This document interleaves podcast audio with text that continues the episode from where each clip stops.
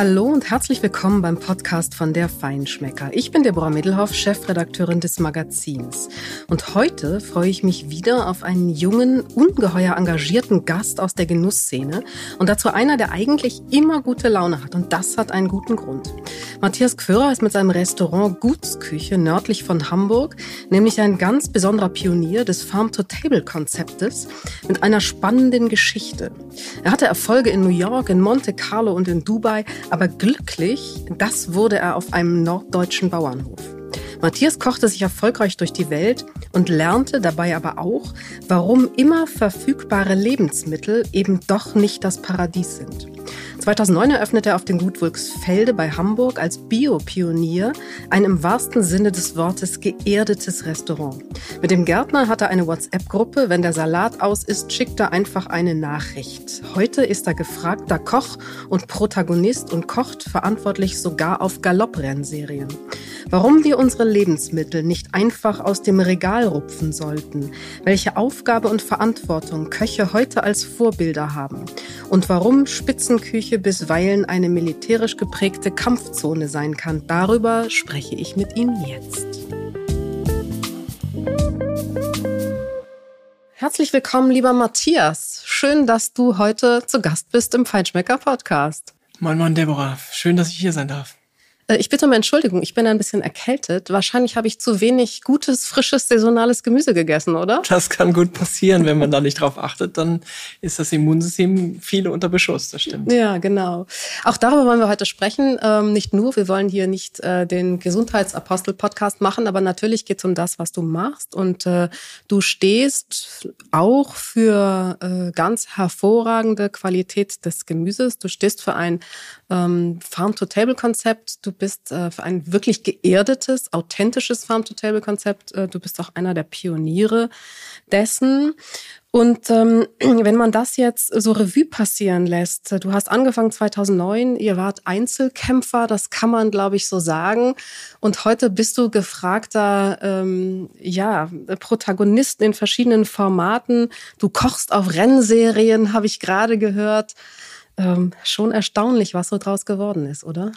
Ja, es ist natürlich so, dass jetzt mittlerweile die Idee, die man da immer wieder vertritt und, und auch sich für stark macht, als doch, ich würde sagen, nicht einer von wenigen, sondern einer von vielen Köchen, aber vielleicht einer von denen, der privilegiert in seiner Position ist, weil auf diesem Hof kann ich natürlich ganz, ganz toll wirken und habe äh, wunderschönes äh, Equipment mit Landwirtschaft und eigenem Anbau und so weiter. Das ist natürlich großartig. Und ähm, ja, die die Kunden, sage ich mal, oder die Leser oder die Gäste, ähm, das dauert ja immer ein klein bisschen, bis so die Spitze sozusagen runterbricht auf das weite Feld. Und jetzt wird auf einmal sehr, sehr stark nach diesen doch vermeintlich langen Krisenzeiträumen äh, der Isolation, der teilweise auch äh, Ungastlichkeit und, und Unbequemlichkeit noch mehr drauf geachtet. Und ja, äh, ich mag sagen, die Krise hat äh, für uns auch nochmal ein, ein To-Do dazu gegeben. Ja, es ist ähm, anders mit den Sachen umzugehen, nochmal sich neu zu strukturieren. Und das findet großen Anklang, ja. Aber es ist, ist doch irgendwie komisch, oder? Also wenn ich jetzt bedenke, du machst seit 2009 genau dort, wo man es eigentlich auch erwarten sollte und wo es hingehört, nämlich nördlich von Hamburg in einer ländlichen Region eine bodenständige, total authentische, tolle Farm-to-Table-Küche, äh, Biogemüse, ganz hervorragende Qualität. Aber keiner nimmt es so richtig in der Breite wahr. Und wenn du in der Hauptstadt bist und nur äh, laut genug die Trommel schlägst, dann äh, wirst du überall gefeatured und alle rennen hin und finden das toll. Ist doch irgendwie auch ein bisschen symbolhaft für unsere Zeit, oder? Also ich habe natürlich ein Riesenproblem damit, dass ich teilweise ähm, Konzepte gepusht werden, wo leider die Strukturen dahinter überhaupt nicht stimmen. Das passiert leider immer wieder. Das ist ja eine Art Marketing-Greenwashing, die gerne entsteht. Ähm, bei uns sieht das natürlich anders aus. Wir versuchen das erstmal richtig zu machen und dann zu pushen, als das Gepushte ohne Hintergrund sozusagen dem Gast zu servieren, im wahrsten Sinne des Wortes. Und ähm, das hat ein bisschen längere, längeren Arten mit sich gebracht. Also wir haben natürlich auch Zeiten hinter uns, wo wir gedacht gesagt haben, Mensch, für den Aufwand ist das ja fast nur noch Liebelei. Ähm, aber es ist jetzt so angekommen, dass der Kunde ein paar Meter mehr macht, äh, auf dem Biohof gerne sein möchte, da verweilen möchte, mit uns auch eine gute Zeit haben möchte. Und das äh, können wir gut. Ja, also dem, dem Gast sozusagen ein, ein, einen schönen Mittagabend oder Tag bescheren in einem doch autarken Biobauernhof. Das ist ja in Norddeutschland relativ selten. Und dadurch haben wir ein tolles Alleinstellungsmerkmal. Es ist überhaupt äh, gar nicht so häufig. Nicht? Also es gibt schon dann doch in der Regel enge Beziehungen zu Lieferanten und Produzenten und dann entwickelt man vielleicht auch gemeinsam was, aber dass es wirklich so vor der Tür ist und ich an den Feldern vorbeifahre oder im Zweifel auch noch sehen kann, wie dein Gärtner irgendwo den Salat pflückt äh, und habe ihn dann auf dem Teller, das ist schon wirklich, äh, das gibt's wirklich sehr, sehr selten. Das ist ein Punkt, der mich natürlich äh, täglich aufs Neue extrem motiviert, weil man darf nicht vergessen, das hat jetzt nichts Spirituelles, aber ähm, so frisch verarbeitete, nachhaltig verarbeitete Produkte haben in sich eine extreme Energie. Also das ist, das kann man auch nicht wegdenken oder belächeln, sondern ähm, wir haben leider eine Zeit hinter uns, ich würde mal sagen, gefühlte 70 Jahre fast, die äh, eher zur Industrialisierung und zur Form, schöne Farb, äh, Haltbarkeit und, und, und Sichtbarkeit äh, gezüchtet wurden. Und wir haben dabei ganz viele Augenmerke äh, sozusagen verloren. Also wir sind nicht mehr an dem Punkt, Essen soll grundsätzlich gesund erhalten, grundsätzlich vitalisieren, grundsätzlich ähm, vielleicht auch mal diese, diese kleinen Alltagswehchen ein bisschen bekämpfen. Ne? Wie du sagtest mir gerade, du bist noch ein bisschen angeschlagen da kann man natürlich frischen Ingwer sich reiben und trinken. Man kann da ähm, Folsäure zu sich nehmen in frischen Kräutern und Salaten. Man kann essentielle Fettsäuren zu sich nehmen. Man kann das Ganze machen muss dafür aber ein klein bisschen Zeit investieren. Das ist eigentlich jedem Mensch überlassen, in welcher Region er lebt. Gibt es diese kleinen Mini-Helfer und Arzneimittel direkt auf den Speiseplan und man muss einfach mal wieder Augen und Ohren öffnen und das versuchen wir natürlich täglich so ein bisschen zu polarisieren, weil wir davon überzeugt sind, dass Essen eben nicht nur satt machen soll. Bisschen weniger TikTok, bisschen mehr Salat waschen, oder? Stimmt, genau. Also die, die Karotte vielleicht auch mal essen, nicht nur posten. Ja, stimmt. genau. Man muss vielleicht aber noch mal ein bisschen deinen Werdegang auch erklären. Und ich finde das äh, total spannend, weil sehr ungewöhnlich. Und ich muss dich jetzt einfach fragen, ähm, Du bist ja groß geworden eigentlich mit genau dem, was man sich so erträumt. Ähm, Im Elternhaus, ich glaube, am Wald und Hühner und Enten und äh, Gänse oder wie auch immer im Garten. Du hast das Schlachten miterlebt, das war für dich alles ganz selbstverständlich. Also dieser Zugang zu dieser, zu dieser, ich sag mal, heilen äh, Ernährungs- und, und Genusswelt, den hattest du. Und dann gingst du in die weite Welt. New York, Monte Carlo, Dubai. Warum zum Teufel Dubai? Das musst du jetzt wirklich mal erklären. Also das hast du ganz schön zusammengefasst. Ja, ich habe ähm, das Glück gehabt in einem der schönsten Teile der Welt. Also Hamburg-Alzertal ist nun wirklich äh, in den Walddörfern da draußen. Zu der Zeit ähm, der Ende 70er war das noch ganz, ganz äh, rar besiedelt. Und ja, wir hatten ein wunderschönes Grundstück, was sehr groß war, mit Waldzugang und äh, Haustieren und ähnlichem. Und das hat mich natürlich früh sehr geprägt und ähm, auch bei einem kleinen Haushalt mit fünf Kindern hat man eine andere Schlachtzahl am, am Essenstisch als vielleicht mit einem ähm, ein- oder zwei Kinderhaushalt in, in einer ähm, Altbauwohnung in Eppendorf. Das kann man nicht äh, schönreden. Das ist privilegiert gewesen, das stimmt. Aber ich habe auch erfahren äh, und das ganz normal gelernt, dass jeder, der in dem Haushalt dabei ist, auch mit anfassen muss. Und ein Stück weit äh, das Essen war gesetzt und das mittags und abends. Und äh, es war einmal warm und so normalerweise Abendbrot kalt. Und es gab das, was wir jetzt zelebrieren in der Gutsküche, ähm, auch schon gelebt im, ich sag mal, kleinen Nähkasten. Ja, wir haben einmal die Woche Fisch geschafft. Wir haben vielleicht einmal die Woche Geflügel gehabt. Wir hatten maximal ein Stück Braten einmal die Woche zum Wochenende, wenn ein bisschen mehr Zeit war. Ansonsten gab es vegetarische oder aber Mehlspeisen und ähnliche Dinge ähm, Gerichte und die waren Hausmannskost und die konnte dann jeder auch mithelfen, schnippeln, machen, tun. Und so war das dann eine gemeinschaftliche Sache. Da kann ich ja nur zu appellieren, was ich jetzt täglich immer wieder weitermache, dass das wieder zurück muss zu den eigentlichen Haushalten. Wir sind zu weit weg von dem gemeinschaftlichen Essen. Und ähm, ja, warum die anderen Extreme? Nun, du hast jetzt das Extreme Dubai direkt rausgepult aus ja, diesem klar. ganzen, aus diesem ganzen Bewerbung. Warst du käuflich? Ein bisschen? Also ich war, ich war natürlich käuflich in Dubai extrem. Ich war das erste Mal in meinem Leben dort äh, als Beratung tätig im, im Fünf-Sterne-Bereich. Habe in der Zeit äh, von dreieinhalb Jahren dort äh, über zwölf Hotels mit eröffnet und ähm, kann dankbar sagen, dass ich in dieser wahnsinnigen surrealen Welt das erlebt habe, was vielleicht jemand anderen nicht im ganzen Leben vergönnt war. Das war natürlich wahnsinnig viel Druck, wahnsinnig viel Hitze. Es gab Tagestemperaturen von 60 Grad. Ähm, aber man ist halt im wunderschönen Leben Dubai äh, reingetaucht in 1001 Nacht.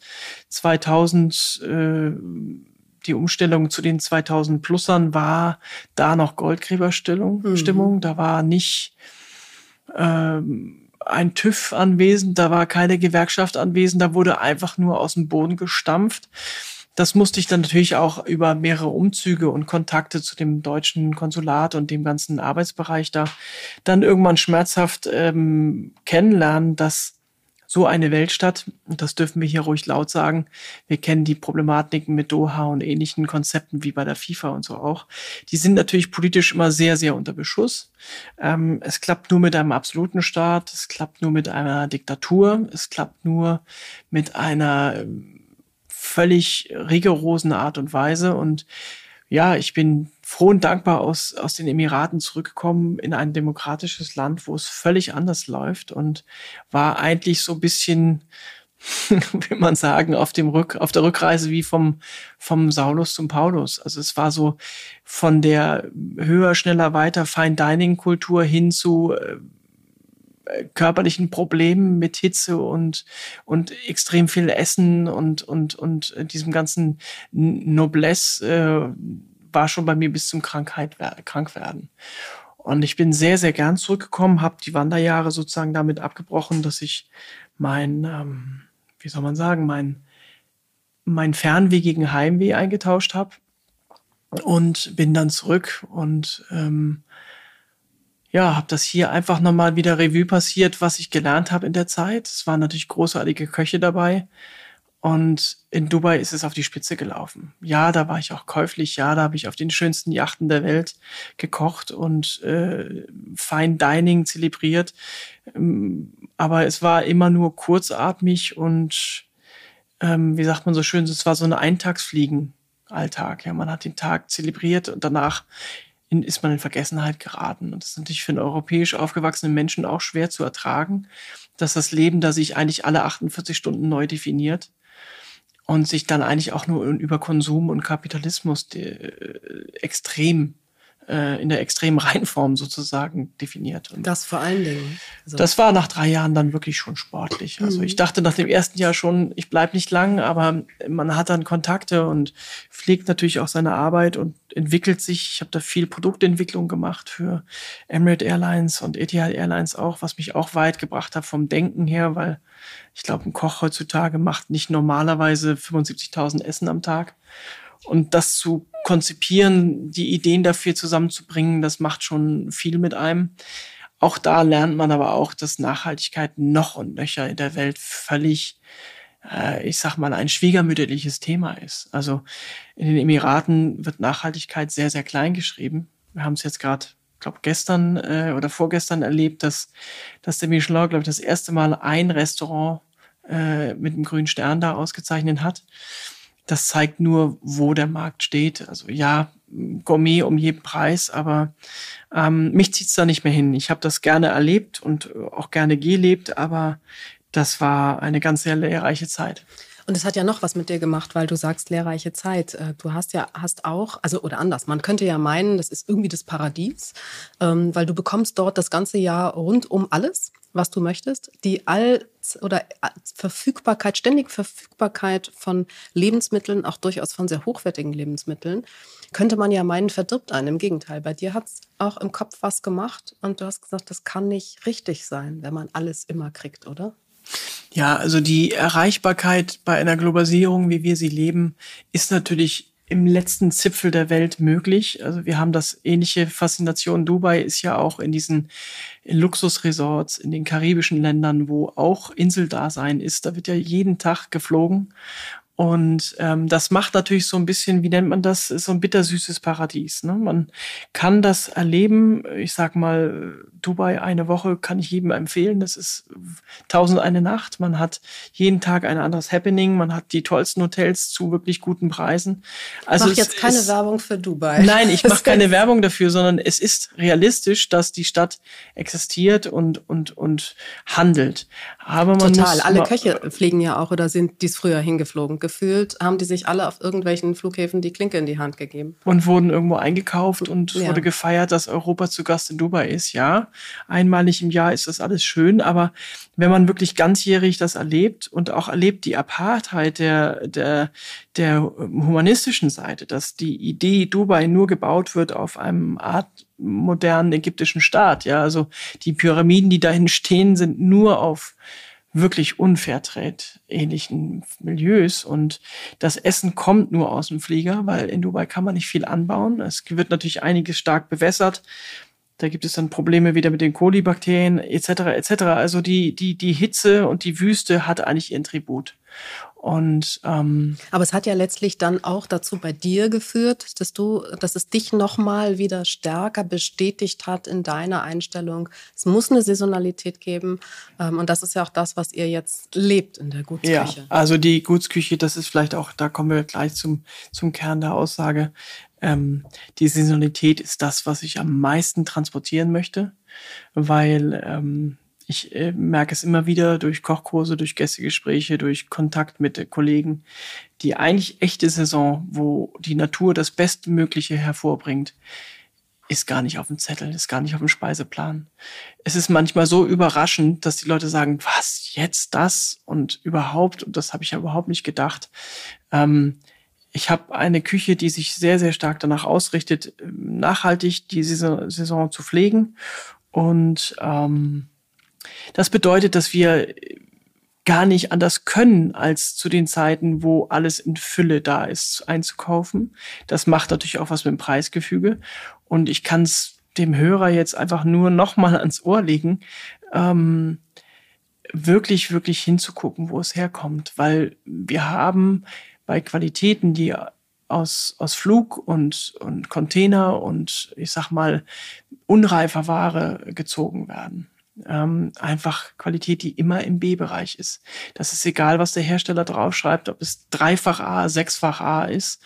Die Qualität, die geflogen und verpackt und isoliert irgendwo außerhalb der Saison gelagert und gereift wurde, ist immer zweite Wahl. Du hast eine WhatsApp-Gruppe mit deinem Gärtner. Ja. Wenn dein Salat aus ist, schickst du ihm eine Nachricht und kriegst gleich welchen. Genau, also es ist sogar nicht so, dass ich den bestelle, wenn er aus ist, sondern wenn ich merke, es geht da zur Neige. Gerade auf dem Weg hierher habe ich wieder äh, bestellt und das wird dann morgen früh geerntet und ist äh, gefühlte Stunde nach der Ernte bei uns. Und das ist natürlich schon Gänsehauskonzept. Ja, das ist äh, für jemand, der frankophil denkt, schon wahnsinnig und für einen Koch ist es der Olymp, weil ähm, ich habe diese Art von Qualität nur in äh, zwei und drei Sterne äh, Positionen erlebt mit Kollegen, wo es eigentlich nur darum ging, die Qualität zu leben, egal ob äh, nachhaltig, bio oder öko oder nicht. Es war eigentlich immer drüber. Es war immer noch besser. Und das kam einfach daher, weil derjenige sich mit dem Produkt auskannte und es auch gerne mal zu dem ganzen We-Chef und Jawohl gab es auch gerne mal Nein. Und das war spannend zu erleben, zu lernen, zu sehen, ähm, dass ein guter Landwirt, der vielleicht auch eine Fruchtfolge mal länger als eine Saison äh, erleben möchte, ähm, der auch in dem Thema lebt, der sagt viel Nein. Also ich habe äh, Absprachen mit meinen Gärtnern, mit den Landwirten, mit dem eigentlichen ganzen Team von Volksfelde. Das ist immer ein Geben und Nehmen. Und das muss man am Anfang, wenn man so aus der Top-Gastronomie auf so einen Bauernhof kommt, erstmal lernen, ja. Wie oft hast du dich mit deinen Gärtnern gestritten? Nein, also für Streit reicht das Potenzial nicht. Wir haben eher sehr, sehr viel, äh, im wahrsten Sinne des Wortes, Schnittmenge, ja. Also ähm, die sind ganz, ganz tolle Menschen und die äh, da lasse ich auch nichts drauf kommen. Da muss ich eher mein Ego zurückstecken und sagen, okay, dann gibt es keine dreifarbigen Radieschen, sondern nur zwei Sorten. Das ist dann halt mal so. Da ist ein Thema versteckt, das äh, ist eine Achillesferse von jedem Bauern, äh, der was auf sich hält, der gutes Saatgut kauft. Wir haben leider, das ist auch wieder so ein Thema, was schon so ein bisschen runterziehen kann, aber ich möchte es nicht zu weit auswalzen. Aber ähm, das Thema Saatgutbank in Europa ist natürlich auch ein kritisches. Und ähm, die vermeintliche Vielfalt und die ökologische Vielfalt vor allem auch wird teilweise preislich so nach oben gezogen, das muss der Endverbraucher vielleicht auch mal verstehen, dass dadurch gar nicht mehr eingekauft werden kann im Saatgutbereich schon. Das nennt sich wirklich Saatgutbank und das kann man auch so nennen, weil da die, die ja, Stück weit die Saatgut-Anpflanz äh, grundlegenden Saaten ähm, geschützt und, und äh, isoliert werden und auch ähm, aufgehoben werden. Aber die würfelt sich jedes Jahr neu zusammen und leider ist auch einiges an Lobbyismus. Und wenn ich dann äh, als Koch so völlig in Gedanken äh, wirr durch den äh, durch die Küche laufe und sage, Mensch, das muss doch irgendwie möglich sein, dass wir hier kleine Eiszapfen bekommen. Ich habe früher bei meinem Opa wahnsinnig scharfe Eiszapfen in Rot oder in Weiß auf dem Frühstücksbrot gegessen mit Butter und Salz. Das war so ein tolles Erlebnis. Ich will diese Eiszapfen wieder haben. Und dann sagt mir der Gärtner, ja, hättest mal vor zehn Jahren kommen sollen, da hatte ich die letzten Beutel davon in der Hand. Also man muss wirklich aufpassen als Kunde nochmal, ähm, was kauft man? Kauft man doch jeden Tag die Salatgurke, die Tomate und die vermeintliche Kiwi? Ähm, oder lässt man sich auf die Saison ein, auf die Gesundheit mit ein, die man damit einkauft und pusht man damit die Nachfrage in, in Vielfalt? Ja, das ist nämlich jeder leider äh, damit verwurzelt, dass er doch in seinem Ich habe kein Zeitkonzept äh, in, guckt man in jeden dritten Einkaufskorb und sieht da doch die Handvoll Bananen, die Orange, weil die ja furchtbar gesund ist morgens, was nicht wirklich belegt ist, ähm, die Gurke, weil das ist knackig und macht nicht dick und die Tomate, weil das isst ja jeder gerne mit ein bisschen Salz auf Brot oder als Salat. Aber die Tomate hat vielleicht auch gefühlte achtmal im Jahr gar keine Saison. Ja, und es ist vielleicht aber auch die Unsicherheit, was mache ich denn mit dem, was ich nicht so gut kenne? Das ist eben so der Standard, damit kann jeder irgendwas anfangen und dann wird es aber vielleicht schon schwierig. Was ähm, mache ich dann vielleicht mit der Zucchini oder mit der Aubergine? Ja, und die Zucchini-Aubergine ist schon noch mal gar nicht mehr abenteuerlich für mich, wenn du es mir jetzt so sagst. Ich weiß, was du meinst. Die, der Endverbraucher, der kann man nur appellieren an den Mut. Ne? Also es gibt natürlich unfassbar schönere, brillantere Gemüse- und Fruchtsorten und, und auch Fisch und Fleisch äh, außerhalb der Maischolle mit Speckbohnen. Also da ist wirklich viel zu holen. Und ähm, ich kann davon nur erzählen, weil es mich erfüllt, weil es so seit Jahren so ist, äh, dass wir uns immer wieder diesem neuen Sachen oder diesem der neuen Saison sozusagen hingeben. Und ähm, wir machen nun folgerichtig vom Kalender her zwölf verschiedene Karten im Jahr. Ähm, die muss ich aber auch machen, weil ich sonst nervös werde mit dem, was schon wieder im nächsten Monat auf die Karte kommt. Es ist ja so, die Leute jiepern dem ersten Spargel entgegen. Wir haben dieses Jahr ach, das ist, macht mir richtig Gänsehaut. Das ist ganz traurig, dass dieses Jahr das erste Jahr ist, wo die Spargelanbauern, sprich auch die Einzelhändler, den ersten Spargel wegschmeißen mussten, weil so viel ausländischer Spargel zugekauft wurde. Es waren mehrere Tonnen an Spargel. Und jeder, der vielleicht ein bisschen mehr sich mal beschäftigt mit dem Thema, weiß, dass es ein Knochenjob ist, dieses Gemüse überhaupt zu ernten. Das machen mittlerweile in Deutschland nur noch Erntehelfer, die ja auch für wenig Geld das dann machen. Ähm, und wenn wir die Kultur von diesem Kaisergemüse, von dieser Hochkultur deutscher weißer Spargel nicht verlieren wollen, dann müssen wir uns auf den Hosenboden setzen und müssen in den ersten Frühjahrswochen, wo wir schon richtig Lust haben auf knackiges Gemüse, um südspanisch, chilenisch oder aber auch, äh, ich weiß nicht, portugiesischen Spargel im Moment noch einen, einen Bogen machen, ähm, weil unsere Saison dadurch natürlich geschwächt wird, wenn der inflativ angeboten wird, in großen Mengen, in Discountern. Äh, und dann kommt der deutsche Spargel mit seinen, ich sag mal, zwischen 20 und äh, 30 Euro in der ersten Phase auf den Markt und alle sagen, sagen mal, spinnen die jetzt? Dann muss man vielleicht überlegen, habe ich vorher nicht Schrottspargel gekauft und vergleiche jetzt Discounterware mit einem königlichen Gemüse. Wir dürfen nicht vergessen, das war früher mal ein Gemüse der Könige und Kaiser. Das hat gar kein normalen Mensch bekommen. Das war die absolute Oberklasse, weißen Spargel an den Königshäusern zu servieren. Ein weißes Gemüse war unfassbar selten zu der Zeit, auch botanisch. Und äh, das war also bei den Banketts der, der ganz großen Könige war das die, die Kür. Jetzt haben wir es geschafft, dass dieses königliche Gemüse weggeschmissen wird von Discountern, weil sie es nicht verkauft kriegen. Also bitte nochmal in die Runde horchen und überlegen, haben wir schon vor der eigentlich deutschen Stechzeit, also der mitteleuropäischen Hochsaison des weißen Spargels schon vorgefuttert? Ist es nicht oft so, dass man in dem Bereich Frucht- und Gemüsefolgen gar nicht mehr weiß, wann hat was Saison? Kaufe ich nicht das ganze Jahr das Gleiche? Ich glaube, da kann sich jeder so ein bisschen an die Nase fassen und überlegen, ja, leider hat er jetzt recht und der Apfel letztens aus Neuseeland hat auch nicht mehr so gut geschmeckt. Nein, wir sollten vielleicht den Apfel aus der Region essen und das regionale Thema ist auch sehr ausgebreitet und ausgelutscht sozusagen ist es denn wirklich regional? Ne? Da gibt es so viele kleine Steckenpferde.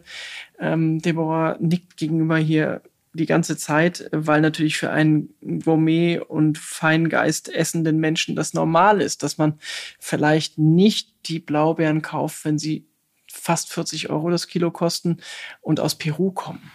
Aber das ist ja ein wichtiges Stichwort, was du gerade nennst, weil ähm, natürlich ist es einerseits eben die Möglichkeit, dass wir es verfügbar haben, dass wir es kaufen können, das verlockt. Aber ich glaube, was da auch drin steckt, ist das Preisthema. Und äh, der Spargel, der eingeflogen wird, der ist eben anders auch äh, geerntet. Äh, obwohl er geflogen ist, ist er deutlich günstiger. Du hast es gesagt. Äh, er ist nicht besser, aber er ist billiger. Ich sage ganz bewusst billiger und äh, er wird gekauft. Warum deiner Ansicht nach ist es nach wie vor so, so oft, ähm, wir kaufen uns ein, äh, einen ganz außergewöhnlichen Grill für 1500 Euro und legen ein Stück Fleisch für 2 Euro drauf oder ähm, beschweren uns, dass die Salatgurke, wenn sie denn wirklich aus äh, gutem Anbau, gutem regionalen, saisonalen Anbau kommt, vielleicht 3 Euro kostet und nicht äh, 90 Cent. Naja, wir haben, glaube ich, äh, zwei, drei Punkte, die wir vorgreifen müssen bei dem Essverhalten des gemeinen äh, Mitteldeutschens. Äh, ja, also wir, wir reden ja nicht davon, dass man zelebriert, einen Gurkensalat zu machen wegen des Geschmacks der Gurke, sondern wir zelebrieren ja das Fertigdressing. Und das Fleisch auf dem Grill wird auch nicht zelebriert äh, als Dry Age von tollsten Rindern aus der Region von der nächsten Weide vom Schlachter, sondern es wird in im XO und Barbecue-Soße ertränkt, weil die ja so gerade super hip ist. Ähm, wir sind so ein bisschen in dieser Überschwellengesellschaft, wo ich mich manchmal frage, wie ist das überhaupt noch für unseren Körper erträglich? Ich meine, es geht mm, zum größten Teil bei diesen Produkten um Geschmacksverstärker, Aromen und künstlich erzeugte Inhaltsstoffe, die teilweise unter der ähm, Dieselindustrie sind von der Konzeption. Ja, also wir reden wirklich von billigsten Produkten auf dem höchsten Marketingmarkt. Und das wird dann aufgemacht und zelebriert, als hätte man was ganz Besonderes mitgebracht zum Grillen. Also der das Geschenk zum Grillen ist nicht ein tolles Meersalz, ein, ein äh, vielleicht kolumbianischer Pfeffer oder ein, ein, ein, ich sag mal, Blumenstrauß aus Kräutern zum nachher dem Dressing machen, sondern das sind äh, Fertigsoßen und äh, Marinaden, die irgendwie jedem schmecken und das musst du mal ausprobieren. Das ist der Kracher. Ich liebe auch Barbecue. Ich mag auch Südstaatenküche. Vor allem jetzt die nächste Karte zum Beispiel. Jetzt haben wir die Juli- und Augustkarte. Da wird viel von diesen Sachen einfließen, weil ich mag diese unbeschwerte und leichte, sehr aromatische, teilweise auch scharfe Küche. Aber es darf dann nicht basierend sein auf, auf Chemie und Inhaltsstoffen, sondern es muss eigentlich mit ganz wenig Positionen, also zum Beispiel eine, eine, eine Gemüse, Marinade, die man ja genauso zum Grillen nehmen kann wie für Fleisch und Fisch, kann teilweise aus fünf Zutaten bestehen. Davon sind aber schon zwei Salz und Pfeffer. Und das ist äh, für mich die wirkliche Spitzenküche, wenn man den einzelnen Produkten das Maximale rauslockt und dann den Gast trotzdem einen Wow-Effekt erzeugt. Du erklärst das so großartig und ähm, du bist ja auch jemand, der gerne darüber spricht und der das auch tut. Habt ihr als Köche nicht auch die Vorbildfunktion und die Aufgabe, dafür zu sorgen, dass das einfach mehr ins Bewusstsein kommt? Absolut. Und wird die ausreichend wahrgenommen? Ich glaube, das ist ein Thema, was leider inflativ ist bei uns. Wir leben jetzt in einer Generation, ich bin zum Glück mit den ganz Großen noch groß geworden in Form von ich sag mal, erziehendes Arbeiten. Wir haben wirklich noch sehr viele Stunden ge gearbeitet für ganz, ganz tolle Köche. Das möchte ich jetzt nicht so rühmen als das Nonplusultra, weil ich glaube, man kann jetzt auch mit dem, mit dem neuen Arbeitsgesetzen und mit den Zeiten trotzdem so äh, passioniert arbeiten und leben und den jungen Leuten was bieten. Das ist ein Riesenthema, was jetzt gerade an deiner Frage vorbeizielt, aber, aber auch mir auch mehr am Herzen liegt. Keine Frage.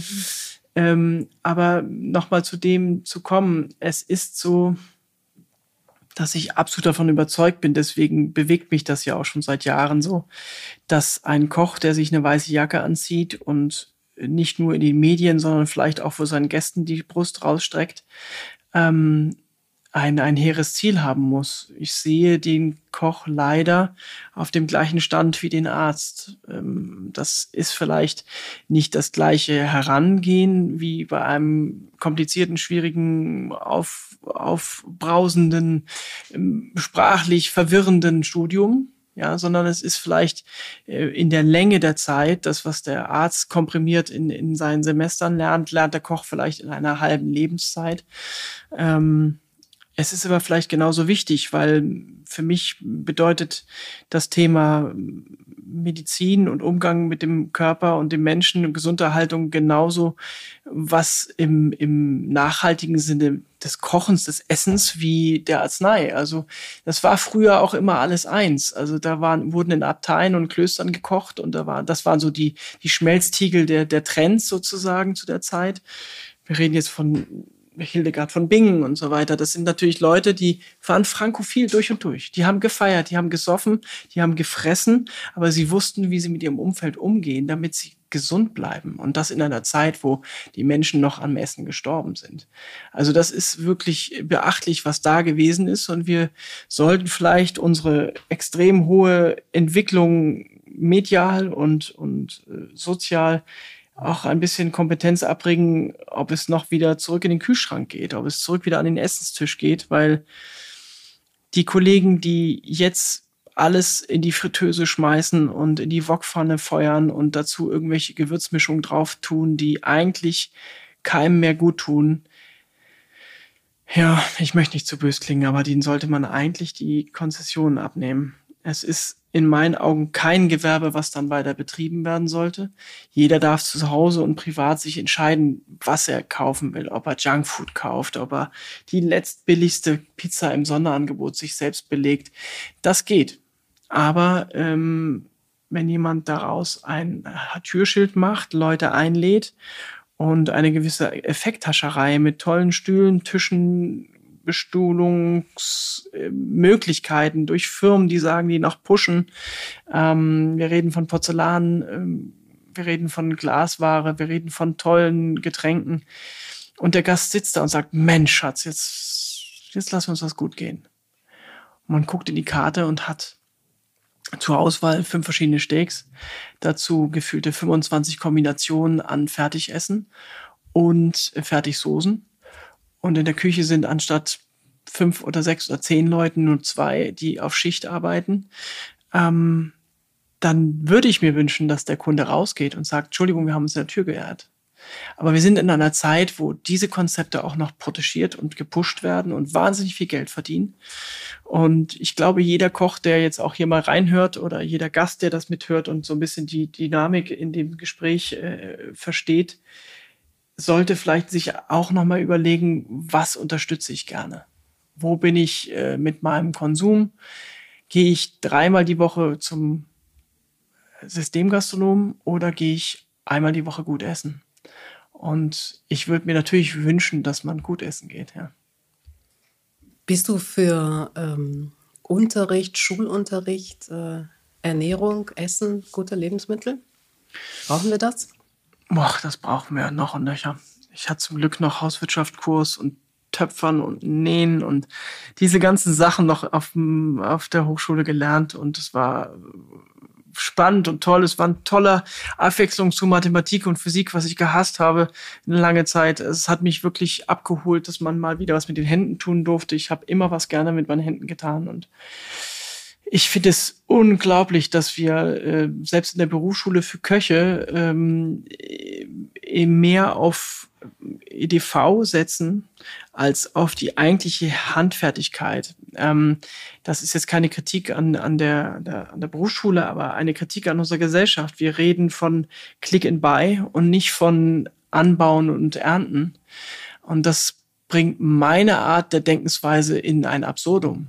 Weil ähm, wenn ich mit Gästen darüber rede und die mich dann mit offenem Mund angucken, was denn der Tages Normalität eines Landwirtes und auch uns auf dem Hof ist. Ich meine, wir haben mittlerweile 400 Mitarbeiter dort. Das ist ja nicht, weil wir damit protzen, dass wir viele Leute einstellen, sondern es ist das, was gefordert wird für einen biologischen, dynamischen Betrieb. Das ist wirklich sinnvoll, weil wir leben mit der Natur, wir ernten und bauen an und, und versorgen die Tiere auf Tierwohlniveau. Ähm, das ist Handarbeit durch und durch. Und in meinen Augen muss das spätestens morgen, ja, also wir reden jetzt nicht davon, dass hätte, hätte, hätte, sondern wir müssen da uns für einsetzen, dass Vorschulkinder bis in die ersten Klassen, ich würde sagen bis in die sechste Klasse, müssen so begleitet werden.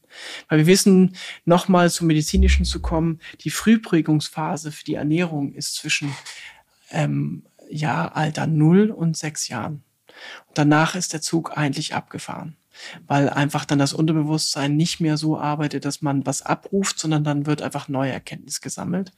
Und wir müssen als Eltern eigentlich diesen kleinen Menschen innerhalb seiner ersten drei, vier Jahre ganz, ganz tolles Wissen zuschaufeln. Das ist wie bei den Vögeln, die jeden Tag irgendwas ins Nest reinwerfen, müsste es eigentlich bei den Eltern auch so sein. Und ich beobachte doch ganz viel immer mehr die, die Zeitlosigkeit, die Rastlosigkeit da. Und wann soll ich das noch machen? Ich komme jetzt gerade aus dem Büro und gebe ihm mal das Tablet und wir machen dann eine Ofenpizza.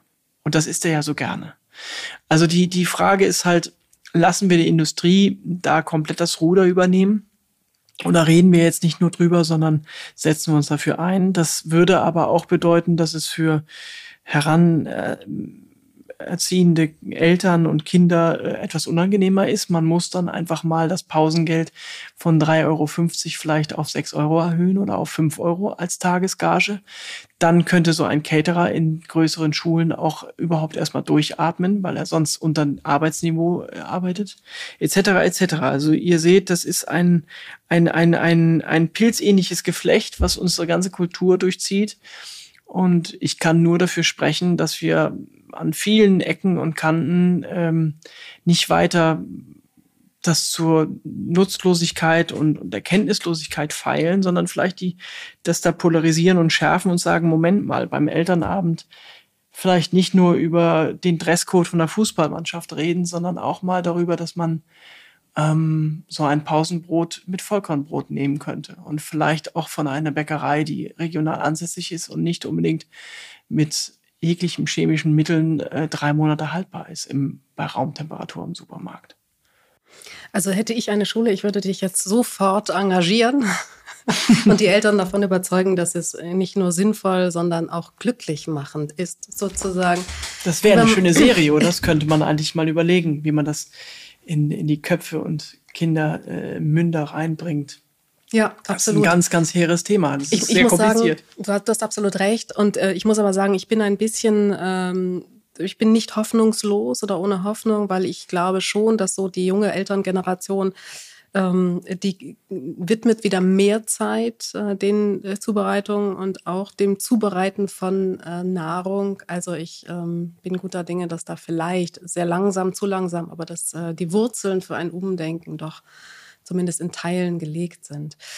Ähm, lieber Matthias, äh, weil das so ein schönes Schlusswort war, ähm, hätte ich wahnsinnig gerne, aber am Ende noch einen praktischen Tipp von dir. Du hast vorhin gesagt, die Zucchini und Aubergine sind für dich gar nicht so exotisch. Nein, sind sie natürlich nicht.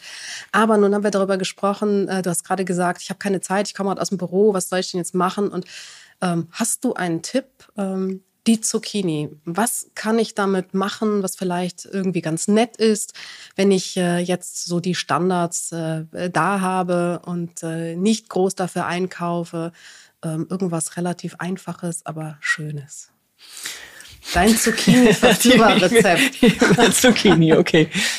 Ja, also ähm, ich habe mir schon gedacht, dass hier noch ein kleiner Kniff bei rauskommt oder Herausforderung, aber die Zucchini ist nichts Kompliziertes. Es ist eigentlich ein ähnliches Gewächs oder eine ähnliche Gemüseidee wie die Gurke. Sie hat vielleicht ein paar Inhaltsstoffe mehr und ein bisschen, bis mehr, ist ein bisschen nahrhafter als dieses Wasser, Wassermolekül-Thema äh, Gurke. Das ist für mich sowieso unverständlich, wie die die ganze Welt umreißen kann und überall nur gegessen wird.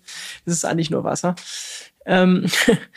Die Zucchini ist in meinen Augen in den Sommermonaten, wo sie auch wirklich äh, feldfrisch wächst, also gar nicht mehr so wirklich ein Treibhausprodukt ist, ähm, ein super, super Gemüse roh zu essen.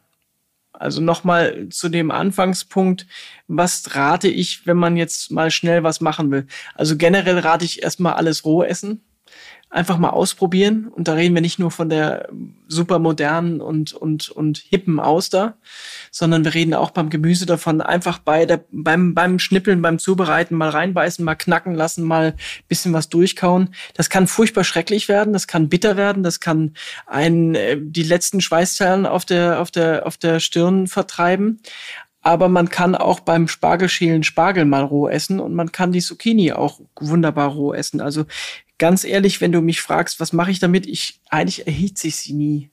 Ich mag gebratene Zucchini überhaupt nicht. Die wird dann ganz komisch von der Struktur und ist meistens eher matschig und nimmt eigentlich ganz furchtbar viel Bratfett wie ein Schwamm auf. Mhm. Also ist gar nicht mehr so lecker und bekömmlich, wie sie eigentlich gehört.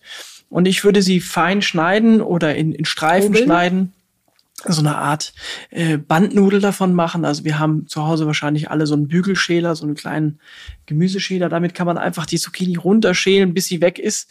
Ähm, dann hat man ganz viele von diesen Schlaufen. Und wenn man denen ganz leicht äh, etwas Meersalz, etwas Zucker, Pfeffer und Zitronensaft gibt, dann hat man innerhalb von einer halben Minute einen wunderbar leckeren Zucchini-Salat. Der lässt sich dann wiederum super kombinieren. Also mit Risottis, mit Pasta, mit ähm, Fisch und Fleisch und Geflügel. Auch einfach nur ganz kurz erhitzt oder aber kalt jetzt bei den Temperaturen. Jetzt gehen wir diese Woche wieder auf 30 Grad.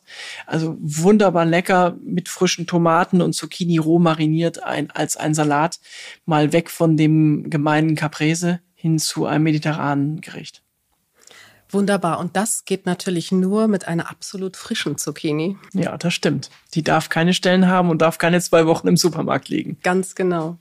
Lieber Matthias, vielen herzlichen Dank. Das war sehr intensiv und äh, deine mahnenden und erklärenden Worte sind wirklich ganz, ganz wertvoll. Vielen Dank für dieses Freut mich, Gespräch. vielen Dank, dass ich da sein durfte.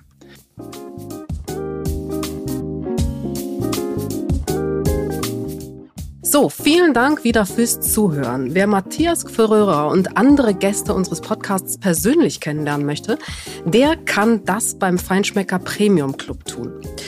Dort bieten wir nämlich regelmäßig spannende Einblicke hinter die Kulissen der besten Restaurants, erleben Spitzenköche und andere Persönlichkeiten aus der Genusswelt und vieles mehr. Anmelden und Infos, das alles geht auf www.feinschmecker.de slash premium-club.